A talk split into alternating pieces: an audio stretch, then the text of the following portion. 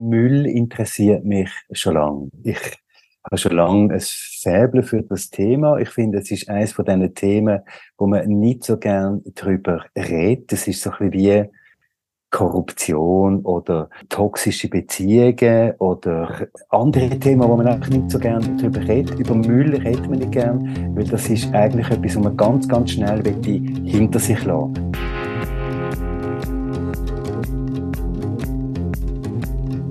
Wir sind Recycling-Weltmeister und das tönt ja eigentlich noch gut, das hört man noch gern. Das heißt ja, wir sind die Besten und Recycling ist ja auch etwas Gutes. Man verwertet Wertstoffe wieder und verbrennt sie nicht einfach. Aber eigentlich, wenn man es genau nimmt, ist die Schweiz vor allem sehr gut im Abfall verbrennen. Das hat Christoph Keller herausgefunden. Sein Text im neuen Surprise-Heft, das trägt den schonungslosen Titel Abfallnation Schweiz. Hallo Christoph. Hallo Simon, danke, dass du mich eingeladen hast. Dein Text der fängt damit an, dass du eu, euren Abfall daheim eigentlich durch, durchneuselst. Du hast ihn ausgeleert und hast mal die einzelnen ja, Produkte drinnen angeschaut, Abfallprodukte. Ich frage mich, wie kommt man zu dem Punkt, dass man einfach findet, heute leere ich mal den Müll auf, auf dem Kellerboden und durchsuche, durch, durch, durchsuche, durch, durchsuche den mal? Ja, das hängt auch damit zusammen, dass ich für unseren Podcast Treibhaus, der Klimapodcast, haben wir äh, eine Episode gemacht über Kreislaufwirtschaft. Und in der Kreislaufwirtschaft kann man sich ja vorstellen, spielt der Müll, also der Abfall, den wir produzieren, natürlich eine große Rolle, weil alles, was wir brauchen, alles, was wir konsumieren, sollte im Kreislauf ja dann wieder verwendet werden. Und da habe ich gefunden, ja nein, das kann ja nicht sein, dass ich einen Podcast machen zu, äh, zu der, zu der äh, Kreislaufwirtschaft und selber möglicherweise total draussen bin. Und dann hat mich einfach Wunder genommen, was ist eigentlich täglich in dem Müllsack drin? Und siehe da, große Überraschung. Und das ist dann auch quasi der Anlass gewesen für die Recherche. Sehr, sehr, sehr viel Plastik ganzes bisschen noch, ein bisschen Pizzareste habe ich gefunden, der ein oder andere Lumpen ist noch drin gewesen, aber eigentlich zu 95 Prozent Plastik. Und über Plastik reden wir natürlich auch noch im Verlauf von dem Gespräch. Also dort ist eigentlich dann der Ursprung gewesen, also eigentlich ist die Recherche schon, oder der Recherchewunsch schon rum gewesen. Es ist nicht irgendwie zufällig einfach ein Sack ausgeleert, in dem Fall. Nein, ich muss sagen, Müll interessiert mich schon lange. Ich habe schon lange ein Faible für das Thema. Ich finde, es ist eines von diesen Themen, wo man nicht so gern drüber redet. Es ist so ein bisschen wie Korruption oder oder oder toxische Beziehungen oder oder ähm, äh, andere Themen, wo man eigentlich nicht so gern drüber redet. Über Müll redet man nicht gern, weil das ist eigentlich etwas, wo man ganz, ganz schnell hinter sich lassen. Man möchte es gerne fortwerfen.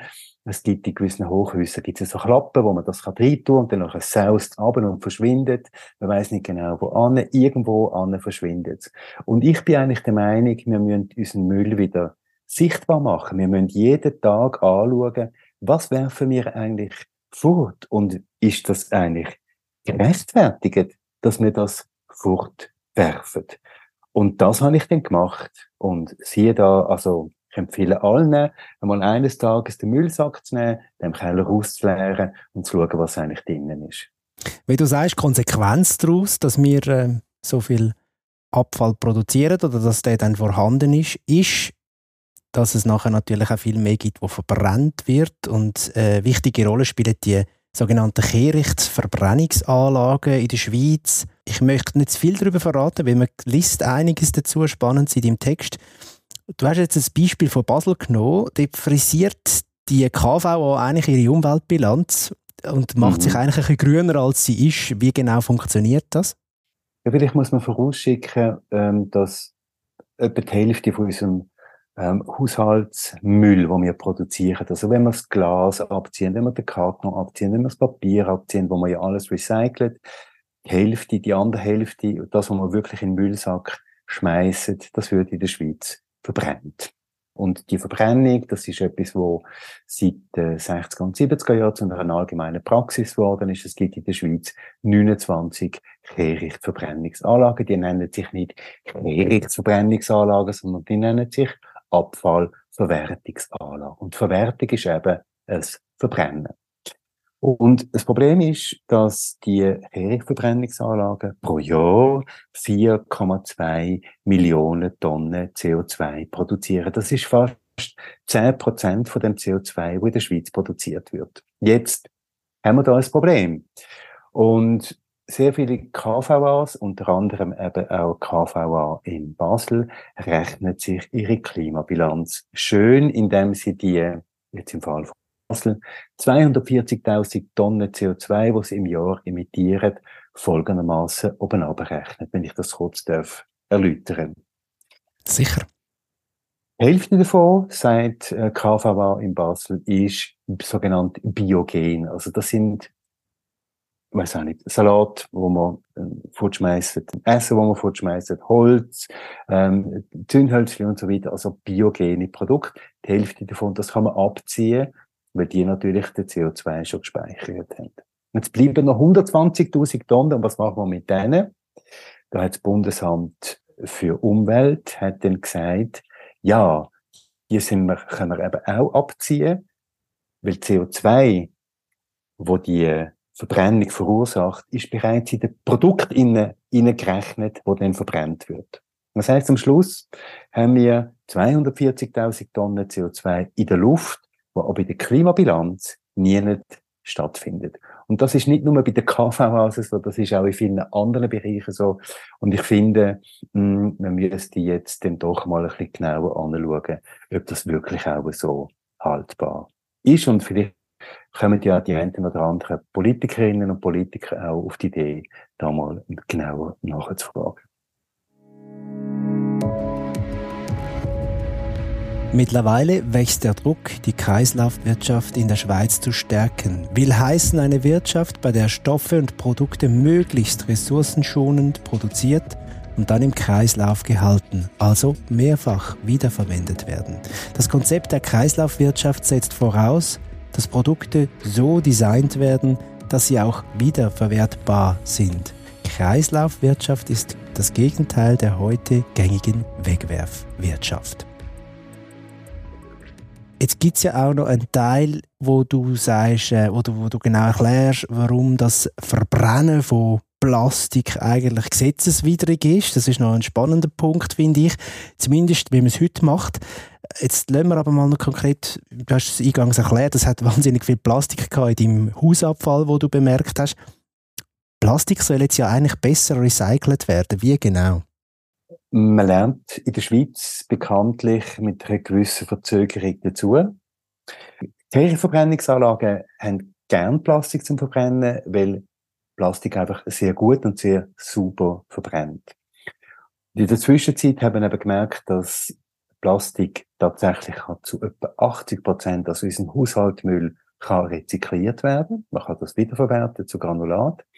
Die Technik hat sich verbessert und es gibt heute automatisierte Sortiermaschinen, die auf ganz verschiedene Arten von Plastik sehr sensibel reagieren. Das heißt, man kann den Plastik, den man gesammelt hat, durch die Maschine durchlassen und die erkennen jede Sorte von Plastik. Also die trennen dann irgendwie Käseverpackungen von der dünnen Folie, die, die trennen irgendwelche Joghurtbecher von sonstigen Plastiksorten. Und der Stand von der Technik muss man jetzt eben respektieren. Und der Stand der Technik bedeutet, dass man heute sehr viel mehr kann, äh, rezyklieren kann. Und das hat jetzt mit Unterstützung auch von politischen Initiativen im Nationalrat dazu geführt, dass tatsächlich im Jahr 2025, das ist zumindest geplant, eine flächendeckende Plastiksammlung in der Schweiz soll eingeführt werden. Nicht von der Gemeinde, auch nicht von den Kehrichtverbrennungsanlagen, sogenannten Abfallverwertungsanlagen, wie sie sich selber nennen, sondern von Privaten. Und das alles unter dem Deckel beziehungsweise unter der Schirmherrschaft von der Swiss Recycling. Ich frage mich irgendwie einmal schon, ich habe das Gefühl, so in EU-Ländern sind mir das schon öfters begegnet, dass man äh, Plastik explizit sammelt und eben nicht nur PET-Flaschen. Dann frage ich mich, wieso ist man eigentlich nicht schon früher auf die Idee gekommen? Ist es tatsächlich irgendwie eine Lobby, die einfach ein Interesse hat und das möglichst stark auch vertreten hat, dass das nicht passiert, dass man Plastik nicht recycelt? Weil der Umwelt wäre es ja wahrscheinlich ein grosser Dienst. einerseits ist der Umwelt ein großer Dienst, andererseits ist es im Klima ein großer Dienst. Jede, jedes ähm, Kilo ähm, recyceltes Plastik spart drei Kilo CO2. Also man, man spart wirklich massiv an CO2, wenn man es nicht verbrennt. Das ist das eine. Und das andere ist, wieso ist man nicht früher dazugekommen? Andere Länder haben vielleicht nicht so eine hochentwickelte Verbrennungstechnologie wie die Schweiz, sondern haben oft eben auch noch Deponien. Und die Deponien haben natürlich bei diesen Ländern dazu geführt, dass ein Druck entstanden ist, die Einlagerung in die Deponien möglichst früh auszusortieren. Wegen dem gibt es in Frankreich, in Italien, an anderen Orten unzählige Plastikrecycling-Firmen, wo, glaube ich, meines Wissens florieren, wo Granulat herstellen, wo das Plastik wieder für die Kreislaufwirtschaft zur Verfügung stellen. Nur in der Schweiz hat man eben lang behauptet, a, es ist wirtschaftlich nicht tragbar und b, es ist technisch nicht möglich. Also deine Frage, Simon, tatsächlich hat mich auch ein bisschen irritiert, warum im Ausland alles möglich ist. Nur in der Schweiz sagt man, hä, technisch nicht möglich und es ist wirtschaftlich nicht rentabel. Zwischenzeitlich, ich habe es vorher gesagt, lernt man dazu und ich glaube, im Jahr 2025 werden wir tatsächlich die umfassende Plastikrecycling beziehungsweise der Kreislauf von Plastik in der Schweiz auch kriegen. Das ist ja das, was wir dann eigentlich mit dem machen, was wir halt schon produziert haben, da Abfall. Also wir können ihn besser verwerten. Aber grundsätzlich, das Grundproblem ist ja der Abfall selber. Du sagst, wir sollen uns mal genauer anschauen, was wir da eigentlich alles wegrühren. Es führt uns wahrscheinlich schon noch irgendwann zum Thema, dass wir nicht nur gut recyceln besser recyceln sondern einfach auch weniger Abfall verschwenden Gibt es da irgendwie ähm, für dich jetzt, wo sich stark mit dem Thema auseinandersetzt, ein, ein Licht am Horizont oder ist das eher etwas, wo, man, wo unrealistisch ist und dann muss man sich halt mehr aufs Recycling konzentrieren? So wenn ich mit ähm, Branchenvertretern geredet habe, gerade im Be Bereich Plastik, gibt es glaube ich ein wachsendes Bewusstsein. Ich weiß nicht, es ist uns allen schon aufgefallen, dass mehr und mehr Plastik zum Beispiel Verpackungen ersetzt werden durch Papierverpackungen, Kartonverpackungen, recycelte Verpackungen. Ich glaube, da gibt es ein Bewusstsein auch von der Plastikindustrie, dass man nicht mehr einfach so kann weitermachen kann. Das ist das eine. Und das andere ist, ich glaube, du hast es vorher gesagt, wenn wir tatsächlich das Prinzip von der Kreislaufwirtschaft einführen und aufrechterhalten, braucht es weniger Verpackungen, weniger Plastikverpackungen, überhaupt weniger Produkte, die kurzlebig sind. Und wir müssen wieder auf langlebigere Produkte setzen. Produkte, wo, wo wir lang können im, im, im Gebrauch behalten und wo wir auch lang können im Zyklus behalten. Und wenn wir sie dann irgendwann einmal müssen verwerten, beziehungsweise müssen in einen anderen Zustand überführen, dann sollen sie eben so verwertbar sein, dass es möglichst umweltfreundlich und nicht klimaschädlich kann passieren. Und das sind hohe Anforderungen, auch am Design von unseren Produkten. Das heißt, das Abfallproblem fängt eigentlich an, dort, wo Produkte designt werden. Wenn wir uns mal überlegen, wie viele Produkte wir eigentlich jeden Tag kaufen, wo genau einmal eine Lebensdauer haben von vielleicht ein paar Stunden oder vielleicht von einem halben Tag. Sprich, eine Packung Gutzli oder äh, eine PET-Flasche oder eine Getränkeflasche, wo wir vielleicht in zwei, drei Minuten austrunken haben und dann ist sie leer und dann schmeißen wir sie weg. Es gibt unzählige Produkte, wo man das sehen können, in was für einer, ich sage jetzt mal ein bisschen zugespitzt, Mentalität, dass wir heute gelandet sind. Und ich glaube, dort müssen wir wieder anfangen. Und das ist der Anfang von der Kreislaufwirtschaft. Patrick Semadeni ist Bergsteiger. Er sieht bei jeder Bergtour, was die Klimakrise in den Bergen anrichtet. Er zählt von Steinschlag, gefährlichen Passagen. Deshalb setzt er sich ein für Zero Waste, also Null Abfall. Und er bekennt sich zu den Entwicklungszielen der UNO und der Agenda 2030. Der Patrick Semadini ist einer von den Protagonisten, die zu Wort kommen in deinem Text. Erklär doch kurz bitte, wer, wer ist er genau? Der Patrick Semadeni ist einerseits Geschäftsführer von seiner Firma Semadeni. Die machen Plastik an verschiedenen Standorten in äh, Europa. Ich habe die Firma auch nicht kennt. Es ist eine Firma, die von der Plastikbüteli bis hin zu hochkomplexen medizinischen Plastikgeräten herstellt. Und der Patrick Semadeni ist gleichzeitig beim Verband der schweizerischen Plastikproduzenten zuständig für Nachhaltigkeit und das nicht ohne Grund. Er ist nämlich, nebst dem, was du aufgeführt hast, auch Mitglied von der Grünliberalen Partei. Und er ist einer von denen, der ganz stark daran glaubt, dass die Thematik Plastik, Recycling, andere Plastikformen und so weiter und so fort von der Industrie selber kann gelöst werden sympathischer Mensch, angenehmer Gesprächspartner, keine Frage. Nur gibt es da dabei ein Problem und das, glaube ich, müsste man auch wieder mal politisch diskutieren. Es gibt in der eine ganze Reihe von Patrick Semadenis, also hochverantwortliche Unternehmerinnen und Unternehmer, die sich ganz bewusst und klar sind, was sie eigentlich machen müssen. Aber es gibt auch sehr viel schwarze Schafe da ist einfach Politik, glaube ich, schon auch gefordert, dass sie eben nicht nur auf die Guten, wie der Patrick Semadeni schaut, wo eben ihre Eigenverantwortung wahrnehmen, sondern eben auch auf all die anderen schwarzen Schafe. Und in der Diskussion, wo wir drinnen sind, Eigenverantwortung versus Regulierung, darf man eben, und das ist meine Position, eben nicht nur, und ich wiederhole mich da dabei, nicht nur auf die guten Beispiele schauen, wie der Patrick Semadeni, sondern man soll eben auch auf die schwarze Schafe schauen. Das heißt, man muss regulieren. Die Branche ist nur immer so gut, wie die Besten sind, minus die Schlechtesten. Und das gibt dann irgendeinen Mittelwert. Aber wenn man es gesetzlich regelt, dann sorgt man dafür, dass alle sich an Bestimmungen müssen halten. Und das ist eigentlich der Punkt, wo ich dann mit dem Patrick Semadeni auch nicht einig wäre, weil ich würde sagen, Gesetzliche Regelungen sind immer besser als ein Setzen auf Eigenverantwortung. Im Text selber, ich habe es vorher vorgelesen, werden auch noch die Entwicklungsziele der UNO genannt. Ähm, was sind das genau für Ziele?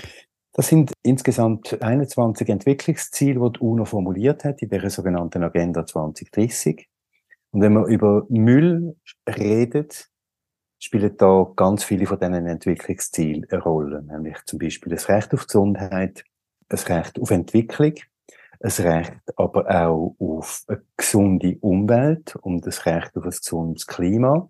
Das sind alles Rechte, die in dieser Agenda festgeschrieben sind. Und wenn wir daran denken, dass eben ein Teil von unserem Müll, insbesondere auch der hochgiftige und der gefährliche Müll, immer wieder halt auch in Ländern vom globalen Süden landet dass die CO2-Mengen, die wir produzieren in unseren Kehrichtverbrennungsanlagen, die 4,2 Millionen, eben auch das Lebensverhältnis der Menschen im Süden betreff, betreffen. Weil die unter der Klimaerhitzung am meisten werden leiden, ist es klar und damit auch sehr neuliegend, dass ein Patrick Semadeni, wenn er über Müll spricht, dann eben auch über die Entwicklungsziele spricht. Ich habe das Gefühl, wir könnten äh, noch viel über das Thema reden. Einen grossen Einblick gibt es schon mal mit dem Text, auf den freuen wir uns jetzt im, im, nächsten, im nächsten Heft. Aber schon mal danke für das Gespräch da, Christoph. Danke dir, danke Simon. Und ihr, ihr leset den ganzen Text zum Thema Abfall und Recyceln wahrscheinlich mit einem einen oder anderen Aha-Effekt auch im neuen Heft 544. Mein Name ist Simon Bergins und ich wünsche euch noch eine gute Zeit und bis zum nächsten Mal da im Surprise Talk.